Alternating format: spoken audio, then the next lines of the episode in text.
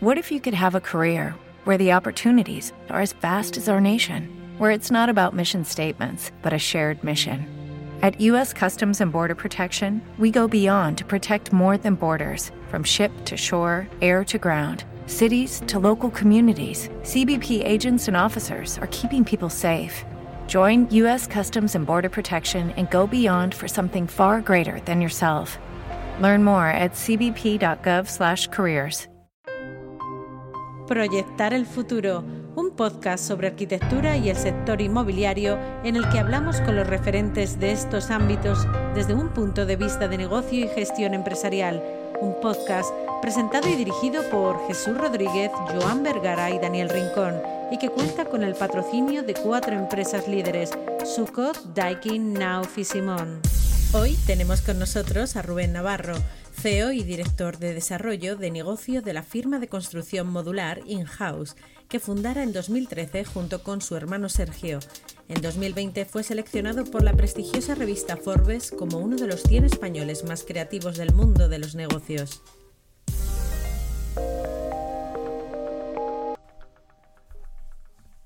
Rubén, en el último capítulo nos quedamos hablando de cómo iban viajando tus casas de un país a otro y nos preguntábamos ahora qué ventajas y qué inconvenientes habéis encontrado con un modelo como el vuestro a la hora de salir fuera. A ver, eh, ventajas es un tema de, que amplías mucho mercado, ¿vale? Y los, y los precios a los que puedes vender fuera son superiores al precio al que puedes vender dentro, ¿vale? O sea, tú puedes vender una casa eh, en Hamburgo eh, mucho más cara que una casa. Es como nos pasaba con Barcelona. O sea, tú en Barcelona vendes, eh, puedes vender más caro que, en Valencia, ¿vale? Pues en Hamburgo puedes vender más caro y en Suiza ni te cuento, ¿vale? Porque en Suiza el coste de la construcción es muy, es muy caro, ¿no? Entonces, eh, esta es la gran ventaja, ¿no? Que a nivel empresarial estamos hablando, puedes vender con PVPs más altos, ¿vale? Inconvenientes. Tienes que elegir muy bien el mercado porque eh, esto tiene una cierta componente de volumen, ¿de acuerdo? Es decir, tú no puedes montar una industria de este tipo para hacer cinco casas en Francia, ¿vale? Porque, porque no salen las cuentas, ¿de acuerdo?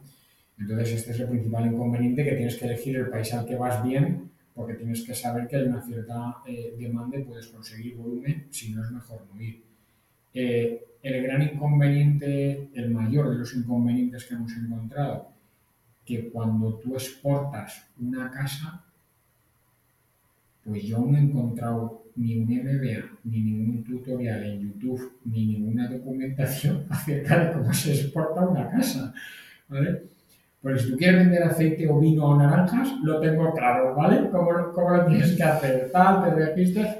Cuando tienes que exportar una casa es como no hay nada, ¿vale? Entonces, es un gran inconveniente, porque eh, legalmente eh, tienes una serie de problemas que es que no, no estás amparado. De hecho, nosotros cuando vendemos, no vendemos una casa, vendemos un amasijo de materiales de construcción ensamblados. Claro, porque casa, casa no es. Hasta que no llega allí y le conectas el agua y la luz, eso no es una... Eh, hablando entre arquitectos, no es una vivienda, no tiene cédula de ocupación, no tiene nada, ¿vale? Entonces le llamamos casa porque tiene forma de casa, pero legalmente esto no es una casa, ¿vale? Entonces, estos son los mayores inconvenientes que, los, que nos estamos encontrando, que legalmente solo hemos encontrado un país, habrá más, ¿eh? Pero solo hemos encontrado un país que está claro, Estados Unidos. Estados Unidos tiene una tradición eh, de importación de casas eh, de madera eh, y tiene aranceles, se paga por tonelada. Dato importantísimo, los aranceles de una casa en Estados Unidos se pagan por tonelada. Literalmente a peso. A peso, ¿vale? Que yo muchas veces cuando me dicen, ¿cuánto vale esto a euro metro cuadrado? Pequeño anécdota chascarrillo, si me lo permitís. Digo, no, no, no, es que nosotros no vendemos a metro cuadrado, nosotros vendemos a tonelada, ¿vale? O sea, ¿cómo que a metro cuadrado? Si el metro cuadrado es, es aire, esto nosotros vendemos hormigón, tal, y una casa nuestra pesa tanto. Usted quiere comprar 300 toneladas de casa o quiere comprar una casita endeble, ¿no? Como en el sector construcción modular hay competidores tal que hacen cosas como, ¿no? Que la gente tiene la tradición, ah, esto es endeble. Digo, no, no, no, nuestras casas pesan un 15% más que una casa convencional de, ladrillo. Usted está comprando, usted está comprando material bueno, ¿eh? que pesa, ¿de acuerdo? Esa, esa pregunta que le hizo Buckminster Fuller a, a, Foster, ¿no? ¿Cuánto pesa su casa? ¿Se le hizo entonces? Correcto, es que es importantísimo, porque yo muchas veces me pregunto digo, mire, yo las zapatillas ligeras, las bicicletas que me gustan mucho, ligeras, la raqueta ligera, la casa ligera, mmm, temas térmicos y tal, eh, aún me cuesta, ¿vale? ¿no? Tiene que haber una parte de masa en el edificio que, que está claro que los materiales tecnológicos del igual, pero joder, hay una parte de, de acústica y de inercias que, son con masa, no nos engañemos, no es fácil conseguirlo con material ligero. Yo hago ese ejemplo muchas veces de los kilos. El único sitio que me he encontrado legislación normal, o sea, normal, establecida, que ya alguien se ha dedicado a escribir, ha sido en, Estados Unidos, que, sí que exportar una casa de aquí a allí mmm, tiene un trámite legal mmm, clarísimo. ¿vale? Quizá eso que, decías eh, del peso de la, casa y de la, técnica explique también eh, o quite uno de esos tabús que siempre hay, ¿no? O, bueno, tabú o, o malentendido, ¿no? De que la industrialización es más barata. Las casas que están industrializadas son más baratas. ¿Puedes explicarnos por qué no son más baratas? Pues, bueno, yo debo decir que son más baratas. No. A ver, yo debo decir que eh, en, la, en, en, la, parte de la, de la, industrialización, que esto es público, luego lo grabáis y se va a difundir. No es una charla entre amigos, ¿eh? que me estás engañando porque nos conocemos desde hace muchos años. Pero, pero, vamos a ver, hay, hay, una parte, de hecho, en InHouse trabajamos en una liga eh, un pelín alta, uno, porque los dueños somos arquitectos y nos gusta hacer las cosas eh, chulas, bonitas y bien, y nos gustan los materiales bien, que no digo de lujo, ¿eh? digo bien, ¿vale? Como lo que tenemos todos en la cabeza de un arquitecto, ¿vale? Eh, y entonces nosotros descubrimos que en la industrialización hay un, hay un componente que es básico, que hay un I más D, eh, un trabajo muy meticuloso en definición de proyectos, una, una parte muy importante de, eh, de, gastos fijos, porque tú tienes que eh, mandar un transporte especial, eh, y entonces hay una serie de gastos que si tú vas a transportar, voy a usar términos, si tú vas a transportar low cost, no vas a ser competitivo. Es muy difícil ser competitivo, ¿vale? Porque estás trabajando con ingenieros industriales, transportes especiales, grúas de, de 400 toneladas, estás trabajando en otra liga, no estás trabajando con el, con, eh, el almacén de materiales de la esquina del pueblo, ¿vale? Estás trabajando en otra liga, materiales tecnológicos, eh, transportas un módulo de 46 toneladas con una mampara de cristal empotrada en el pladur con el típico perfil y no se rompe y esto no es fácil de, resolver. Entonces, claro, es donde nos dimos cuenta que la, la, barrera empiezas a ser competitivo en cuanto subes a una gama de calidad, ¿vale? Es decir, eh, por entendernos, si fabricas low cost no vas a ser competitivo, es muy difícil ser competitivo, a menos que tengas una industria de 200 millones de euros, ¿vale? A menos que seas un IKEA.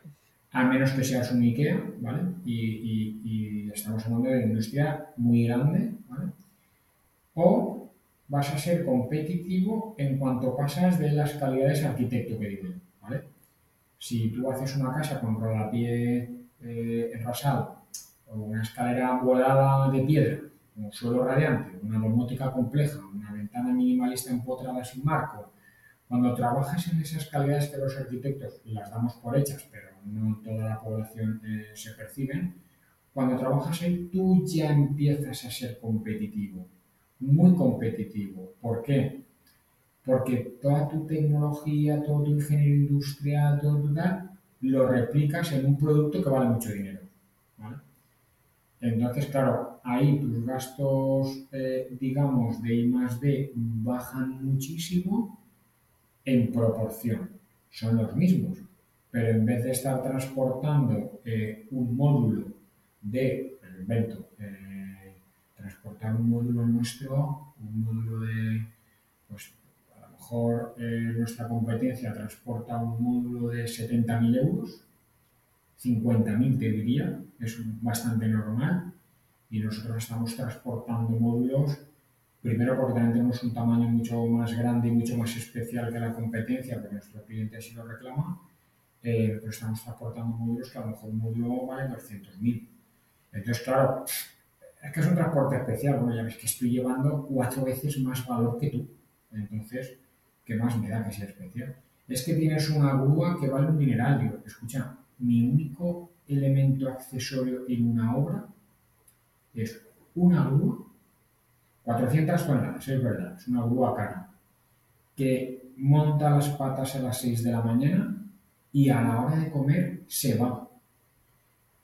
Sí será muy caro, pero es un gasto fijo, controlado y que es un día.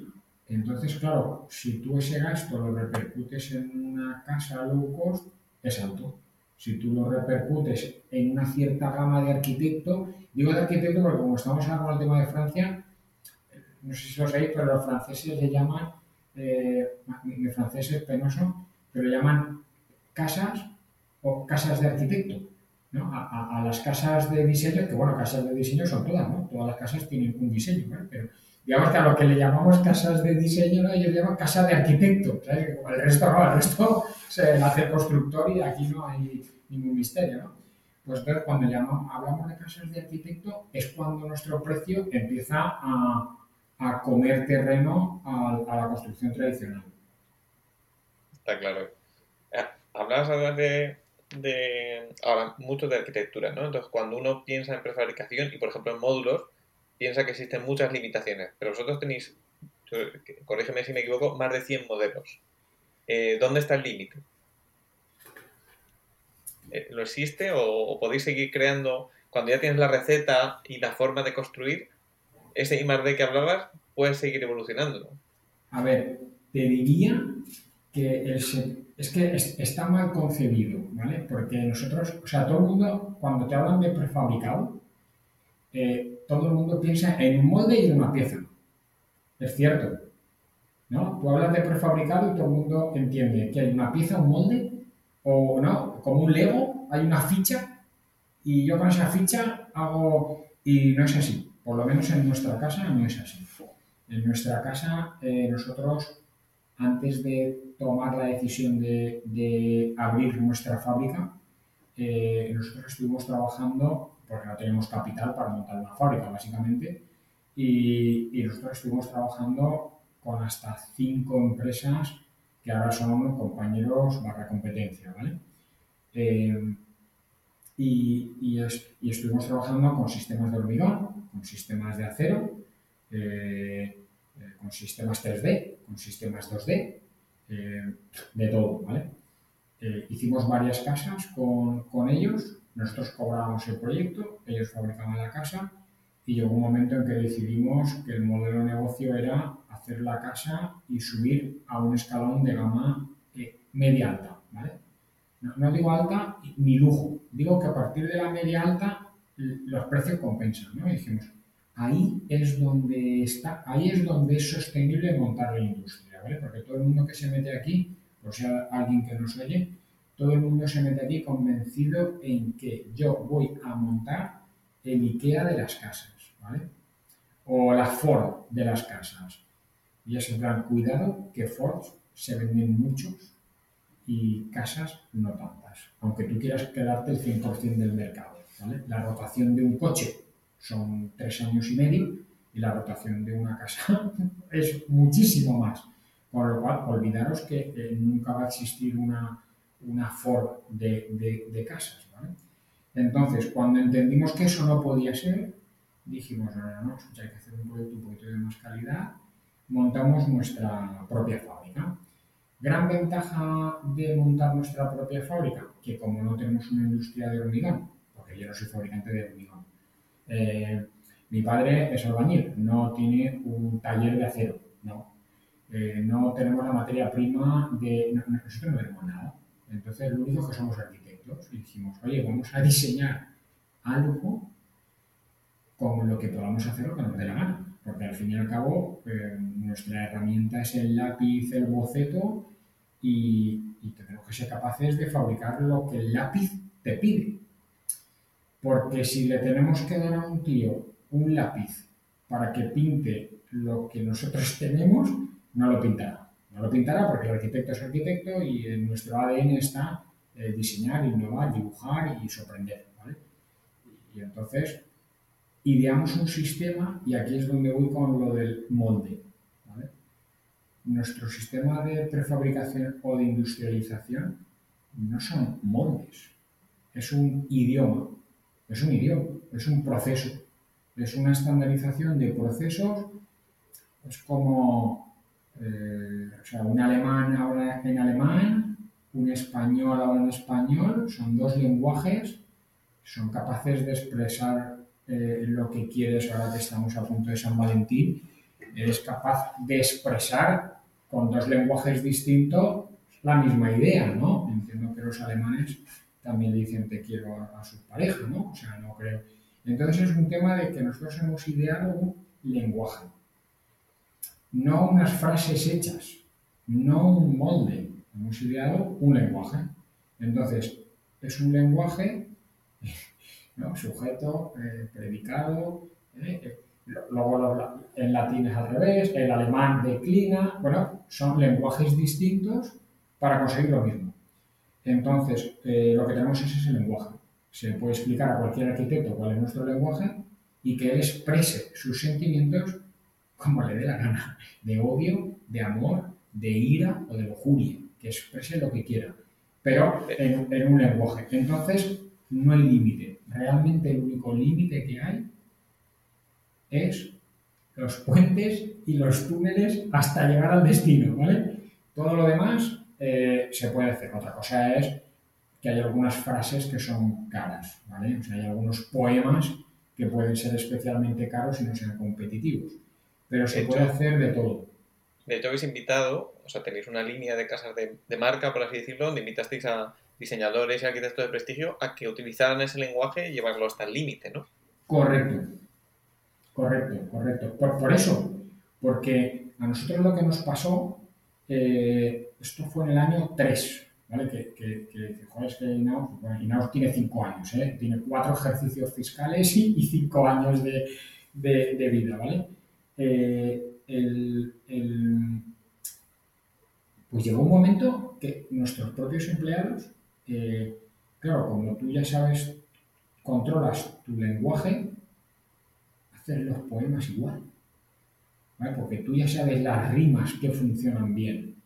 Y entonces la creatividad del artista arquitecto, yo me estaba dando cuenta que digo, oye chicos, vale, que ya sé que, que ya sé que esta casa sale bien, rápida, económica, ya, pero que, hay que hacer otra cosa. Ya, pero es que luego el cliente tal, es que el sobrecoste, bueno, igual. Eh, aquí esto ha ido creciendo de más D, ¿no? Nosotros hacíamos un voladizo de 4 metros y el primero lo pagaba yo. Y al segundo le decíamos al cliente, esto vale 18.423, ¿vale? Pero el primero lo invertía yo, ¿no? Y, así va Inaus, ¿eh? nos va invirtiendo a base de, eh, de nuevos retos, ¿no? Entonces, claro, eh, por esto invitamos a, estos arquitectos y diseñadores, ¿vale? Eran plan, chicos, tenemos el idioma, pero Estamos repitiendo versos continuamente. Por favor, ¿nos podéis hacer un, poema un poquito distinto? Y, se entendió súper rápido. De hecho, eh, Mario Ruiz no es ni arquitecto, o sea, es diseñador industrial. Y, lo entendió a la perfección. Dijo, no me imaginaba que diseñar una casa podría ser em, eh, fácil. Digo, hombre, claro, porque te, he limitado, te, es, claro, tú tienes que saber eh, por ejemplo, Mario Ruiz no calculó la estructura de la casa. Claro, Es que nosotros, la mayoría de las veces, tampoco calculamos las estructuras de las casas por individual. Nosotros tenemos un idioma que si tú lo respetas, la casa va a funcionar. Entonces, Mario, tienes que respetar este idioma y tranquilo que la casa no se cae. Oye, el tema del clima, tú tranquilo. Nosotros tenemos un idioma, ¿vale? Tenemos, se, llama, se llama las subjuntivas, que son las que te hacen que si tú sigues esta estructura de frase, eh, el clima funciona bien. Ah, vale, vale. Y entonces, claro, cualquiera, bueno, cualquiera, cualquiera que tenga un poco de gusto y sensibilidad, eh, puede diseñar con nuestro, con nuestro idioma. Y fue muy divertido, porque efectivamente nos trajeron versos que, Dios mío, yo esto, yo no le hubiera dicho esto a mi mujer en mi vida, así, ¿vale? o sea, pero claro, ellos, ellos sí, ellos, ellos tienen otra visión, ¿no? Eh, y además no están metidos en el día a día de, nuestro negocio, eh, entonces te aportan una visión eh, distinta. Y luego, a ver, no nos engañemos, nosotros tenemos un taller, que esto me gusta mucho decirlo entre arquitectos, tenemos un taller de maquetas de 3.500 metros para hacer maquetas uno a uno. Claro, es una pasada. Tú que te llega el industrial que está ahí con su, eh, con la impresora 3D tal cual. No, no, no, aquí vamos a hacer la cara de verdad. La probamos de verdad, escala de verdad, a uno a uno, y si la cosa sale bien, eh, la reproducimos y, vendemos más. y la exportamos. Y la exportamos. Entonces, claro, es muy divertido para arquitectos. En pandemia hemos vendido mucho una curiosidad eh, por lo que hablábamos, ¿no? ¿Es posible dónde está la limitación? En pandemia hemos tenido mucho cliente arquitecto ¿eh? que nos ha llamado. Eh, nosotros tradicionalmente nuestro modelo de negocio es capturar al cliente final, ¿de acuerdo? Y te encargo la casa, el diseño, el proyecto, todo. Pero en la pandemia y cada vez más lo que nos ocurre es que el arquitecto que ya tiene el diseño hecho está buscando constructor y entonces nos contacta y nos dice, oye, ¿esto se puede prefabricar? Joder, y el 95% de las veces la respuesta es sí, porque los arquitectos eh, usan un idioma bastante parecido al de in-house. Cuando tú dibujas una promoción, joder, pues si usas el idioma de viguetas para hacerlo barato, ¿no? Para los promotores estos grandes y tal, Oye, pues no pone etiquetas de más de luces de más de 5 metros, ¿no? Con lo cual hay un idioma ahí también, ¿no? Y como hay plazas de garaje abajo, pues, oye, pues 2.25, 2.25, ¿no? Pues dos plazas de garaje, pilares, quiere decir que también hay un, idioma en la construcción tradicional. Pues esto es lo que hemos creado en Inhouse, un idioma que se parece bastante y te da unas soluciones mucho más rápidas, ya está. Está claro. Hablabas ahora eh, justamente en el, último, momento, ¿no? De el idioma de las promociones, de las promotoras y demás. Eh, este año o incluso el año pasado, yo creo que justamente con lo decías de la pandemia, ha sido como el año en que la industrialización ha aparecido en el vocabulario de todos los promotores. ¿Cómo lo ve alguien como tú que ya lleva unos cuantos años más metido dentro de, este mundo? Ah, esa tendencia, ¿cuál dirías que eso... Ah, ¿Nos podrías hacer un dafo rápido? ¿Cómo ves hacia dónde va? Eh, o sea, en general, ¿vale? En general, eh, te diría que hay que cambiar el enfoque, ¿vale? No quiero lanzar ninguna crítica a nadie, pero yo creo que hay que cambiar el enfoque. Es decir, se puede hacer un edificio, nosotros podemos subir a 14 plantas con nuestro sistema, eh, pero hay que hacer un edificio, em, hay que pensar desde el minuto 1 con el fondo, aprovechando que tenéis un podcast de eh, directores de fondo, el fondo, el usuario final, el cliente final, o sea, un muestrario de los 20 eh, em, clientes objetivos, la administración, los proveedores de materiales, el fabricador constructor, el promotor, que es el que eh, entrelaza eh, todo esto y arriesga su capital proveniente del fondo o de donde sea, la banca. Y hasta que esto no se pueda sentar en una mesa, perdón, se me ha olvidado, la dirección técnica, el arquitecto, ¿vale? Hasta que todos estos no se pueden sentar en una mesa y decidir que van a hacer el mejor producto para el usuario final, oye, el mejor producto respetará el margen del fondo, respetará los gastos generales del promotor, la inversión del terreno. El mejor producto, no digo el mejor producto que sea el mejor producto, el mejor producto para todos, ¿vale? Hasta que estos no se sienten en una mesa, sean capaces de, sobre un papel en blanco, ponerse a trabajar en la misma dirección, la industrialización no va a llegar a, la promoción inmobiliaria. ¿vale? Es imposible. Es imposible que yo eh, redacte, eh, que coja eh, uno de los players, coja a otro de los players y le diga dibuja, luego con ese dibujo vayas a siete players distintos, constructores modulares, prefabricadores, de 2D, de 3D, tal, y a ver quién me lo hace más barato. Mientras sea ese el modelo, es muy difícil que la industrialización llegue a... Y a mí me da mucha pena, ¿eh? me da muchísima pena. Me da muchísima pena porque puedes conseguir un proyecto y, un producto de muchísima mayor calidad eh, con una velocidad brutal, con unos problemas de postventa ridículos, insignificantes, y con un acabado y unos diseños eh, marcados, pactados, estandarizados y con unas calidades que el arquitecto, que al fin y al cabo es el que sabe de esto, eh, elija. ¿vale? Pero de antemano, no reventando las calidades durante el proceso de la obra, que al final llega un momento que te van a entregar el piso y van a ser, eh, vas a ver los forjados de las viguetas cerámicas aún. ¿vale? Va a llegar un momento que, que, que ¿vale? Entonces... Sí, creo que, creo que lo hemos comentado alguna vez, el símil, lo hice yo en algún momento, de, de que es la Fórmula 1. O sea, la Fórmula 1 no puedes hacer un coche que gane un campeonato si no sabes quién te hace el motor.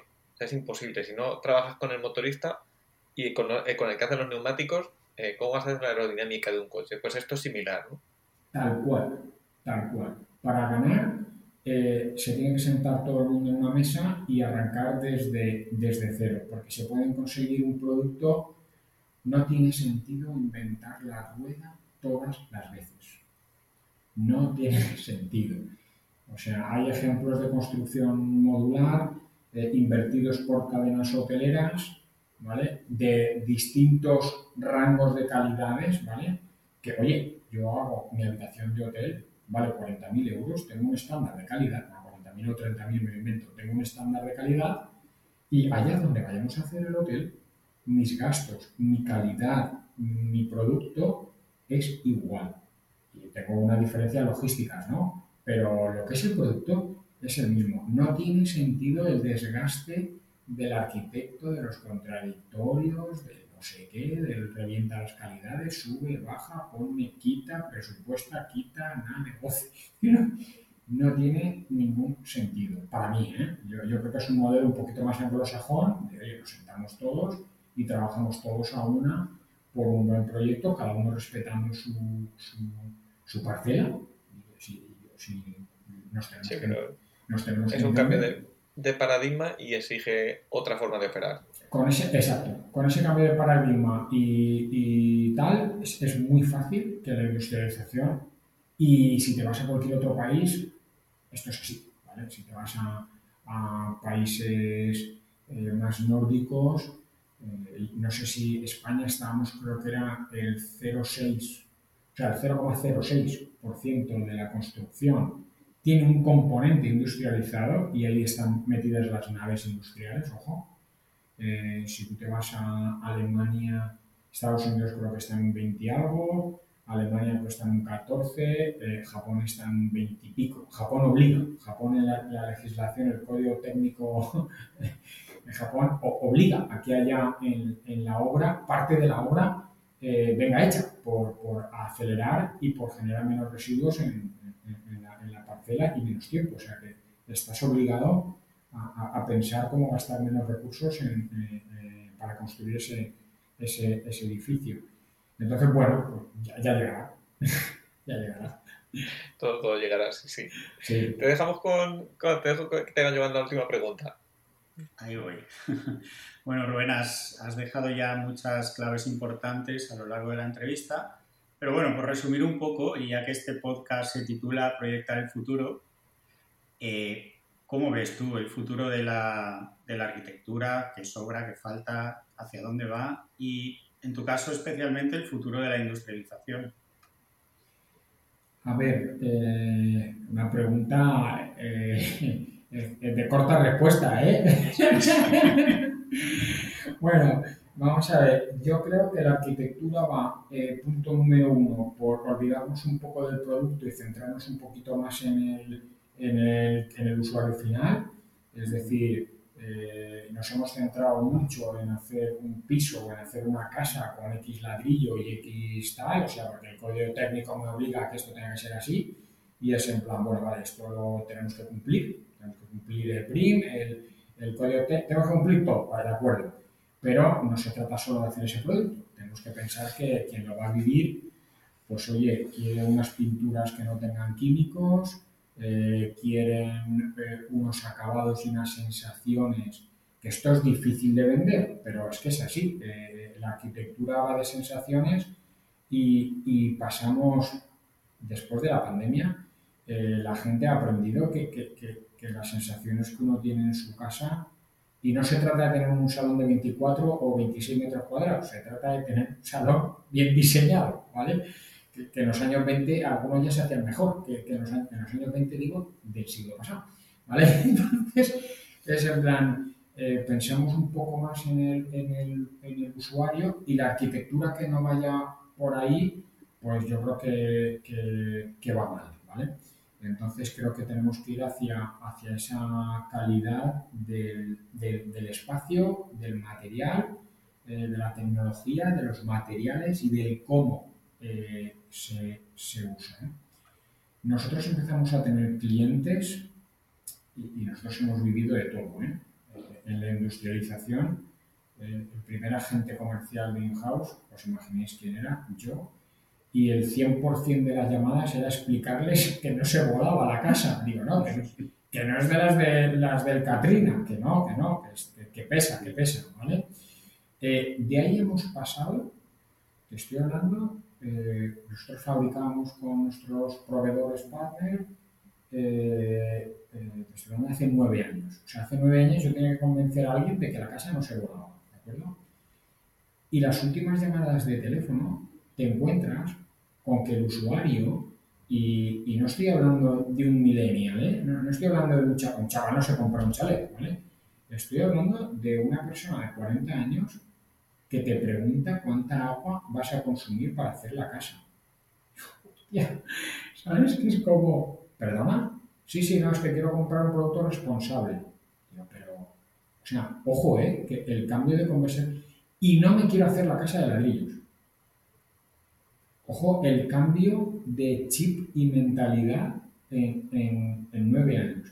Entonces, esto lo querremos ver o no, pero es así. Hay que estar de cara de esta parte social, sostenible, económica, ecológica eh, del, usuario, del usuario final.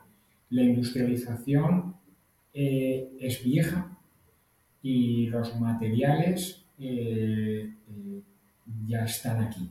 ¿vale? O sea, industrializar hace 20 años era una película, eh, industrializar hoy es una grandísima realidad. ¿vale? Hay materiales, eh, las grandes compañías eh, ya trabajan en un producto específico para, para- para industrialización. Los ciclos económicos, ya que esto tiene un componente económico importante, van a obligar sí o sí a que tú no hagas una inversión a cuatro años vista. Una persona no puede comprar un terreno y descapitalizar, o un promotor o un fondo y descapitalizar para que dentro de cuatro años, post proyecto, post licencia, pues negociación, por subasta, eh, eh, con todos los dramas de construir, que se me va la constructora, que se me va el... Cuatro años después, estamos locos. ¿Os imagináis lo que ha ocurrido en los últimos dos años? yo soy cuatro más dos. Claro, yo soy, yo soy el dueño del fondo y digo, no invierto en nada que en este ejercicio fiscal lo tenga claro, tenga claro que va a ocurrir, ¿vale? Entonces, eh, todos los procesos que sean tan largos, eh, yo creo que van a desaparecer. Con esto estoy diciendo que la industrialización es uno de los, eh, de los caminos, ¿vale? El crecimiento es fuerte, la tecnología, los materiales existen. Jolín, tú ahora, o sea, tú imagínate que una grúa de 350 toneladas, desde que aparecieron los molinos de viento, que no hace tanto tiempo, ¿vale? Pero desde que empezaron a aparecer los molinos de viento, encontrar una grúa de 350 toneladas es muy fácil. O sea, hace 15 años, una grúa de 300 toneladas, o sea, de Madrid a Valencia, o sea, había, se contaban con los dedos de la mano en España. Entonces, claro, un transporte especial que, que mueve 40 toneladas no era tan fácil. A día de hoy, esto es súper normal.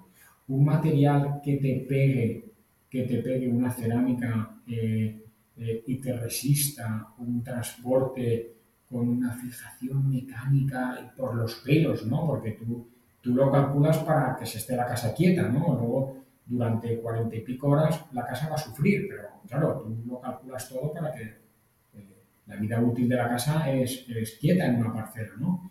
Entonces, todos esos materiales, anclajes, herramientas, fijaciones, tal, hoy existen, ¿vale?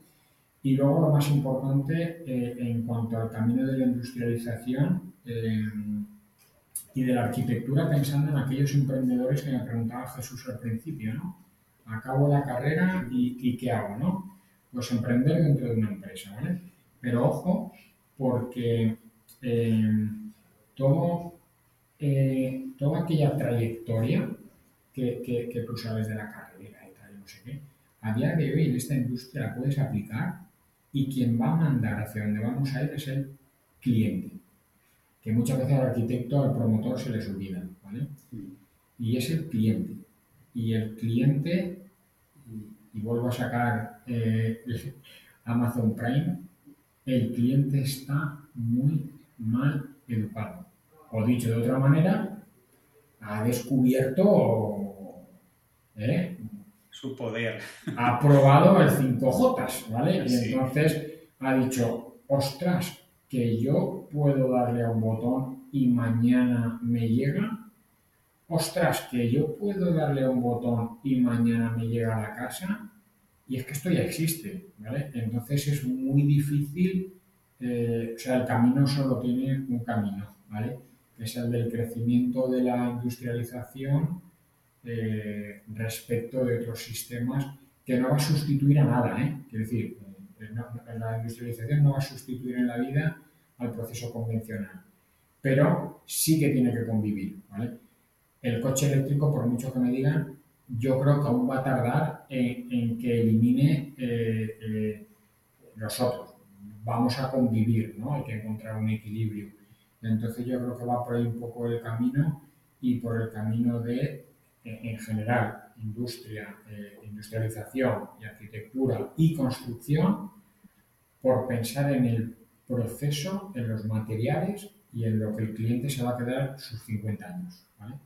que, no le prestamos demasiada atención, ponemos un foco ahí a veces que no sabemos de dónde ha llegado y luego hay que pensar que ese foco va a estar ahí 50 años y qué hay que hacer luego con ese foco, cómo lo vamos a reciclar, si eso vale para algo o no, si el cliente le va a dar problemas o no y si el cliente es consciente de dónde se ha hecho ese foco y con qué materiales se ha hecho. Porque el cliente hoy y en un futuro más lo, lo va a exigir, lo va a exigir va a querer saber la trazabilidad del proceso.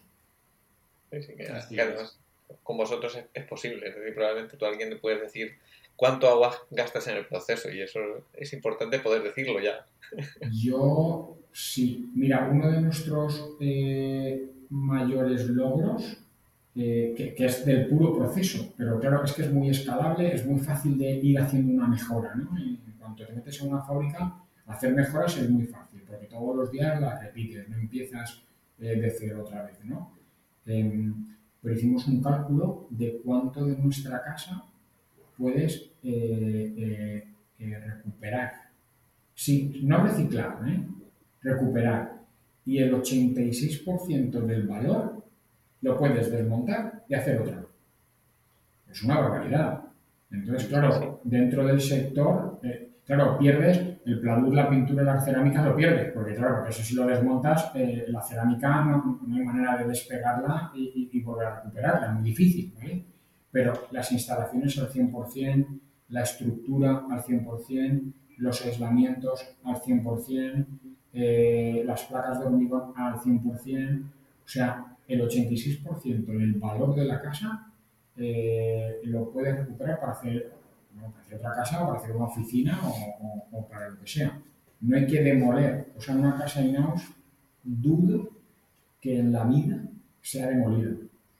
Antes la venderás de segunda mano a otro sitio o, alguien te la comprará para descomponerla y hacerle una modificación y volver a ponerla en el mercado. O sea que ya estoy que pensar. estáis avanzados en eso que ahora se llama la economía circular, pero eso lo vamos a tener que dejar para otro capítulo porque si empezamos ese no, no vamos a acabar este. Una ventana larga, esto es una ventana muy larga. No, no, no.